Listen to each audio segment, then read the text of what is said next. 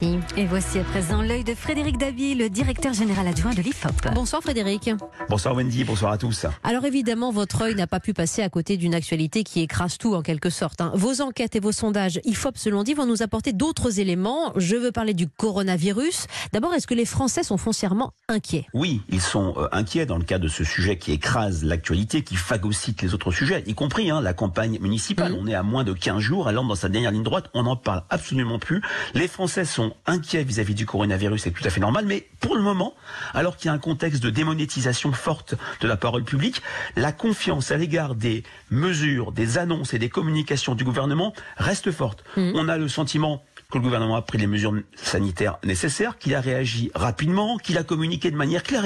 C'est exactement le contraire de la gestion de l'usine Lubrizol à Rouen fin septembre, où on en avait parlé ensemble, Wendy. On avait vu à quel point les Français avaient été, avaient considéré que le gouvernement n'avait pas été à la hauteur. Mhm. Discours et politique et message très clairs en effet. On parlait de cette nouvelle étape de l'épidémie au stade 2 sur 3 avec euh, aussi des recommandations. On ne se serre plus les mains par exemple. C'est-à-dire qu'on a des recommandations concrètes et que les Français en font ce qu'ils veulent, hélas, parce que là il va falloir parler du sens civique des Français, mais au moins c'est dit et c'est précis. Oui, c'est dit et c'est précis et ça nous interroge sur l'évolution des comportements d'hygiène corporelle et domestique des Français. Et oui. justement, il y a quelques jours, l'IFOP a reconduit une étude qui avait été faite pour le magazine Elle en 1951, Elle qui était dirigée à l'époque par euh, Françoise Giraud pour le compte de Diogène France.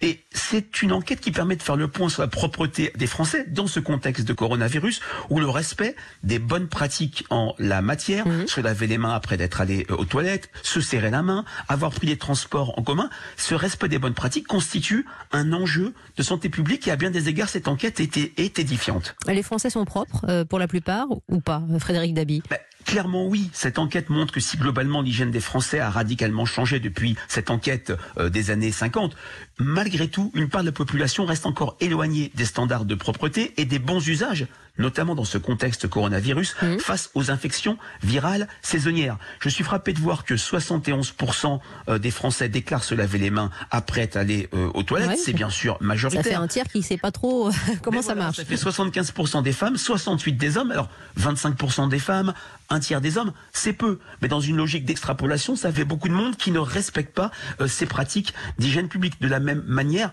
un tiers des Français ne se lavent pas les mains avant de faire la cuisine, avant de s'occuper euh, d'un bébé. Ce qui est particulièrement notable dans ce contexte euh, de crainte liée à la propagation de l'épidémie de coronavirus, c'est moins d'un Français sur deux déclare se laver les mains après avoir pris des transports en commun. Et c'est des questions qu'on pose depuis longtemps. Il y a eu des fortes campagnes de communication il y a une dizaine d'années par Santé publique France. Il y a une sorte d'inertie dans l'opinion publique en dépit de la prégnance des communications sur ces messages sanitaires. Voilà, c'est comme les vaccins. hein. Si vous ne le faites pas pour vous, au moins faites-le pour les autres. Merci parce que cette enquête aussi sur l'hygiène des Français est très éclairante dans le contexte.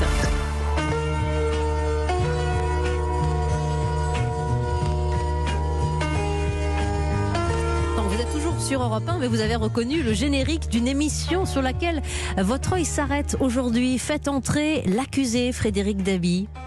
Oui, cette émission euh, mythique de France Télévisions, euh, présentée par votre confrère euh, Christophe Andelat, puis depuis 7-8 ans par Frédéric Lantieri, on a annoncé l'arrêt euh, sur France Télévisions de cette émission. Après 20 ans, cette émission irait sur la TNT. Pour moi, c'est un, c'est un, c'est un véritable déchirement.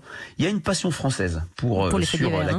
sur la question euh, des faits divers. On se souvient euh, sur M6 du, du succès du Glaive et la Balance il y a une trentaine d'années. Et je trouve que cette émission était véritablement une émission de service public parce qu'elle avait des vertus et des spécificités qu'on ne retrouvait nulle part ailleurs.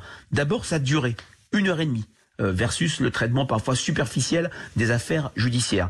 Deuxièmement, c'était une émission, à travers euh, la voix de Christophe Ondelat, puis de Frédéric Lantieri, qui laissait la place à la raison, beaucoup plus que à l'émotion, même face à des crimes sordides, face à des affaires atroces. Et puis, c'était une émission où, comme l'avait dit François Mitterrand euh, devant le cercueil de Pierre à Bérégovoy, il avait cité cette phrase « Je cherche à comprendre ».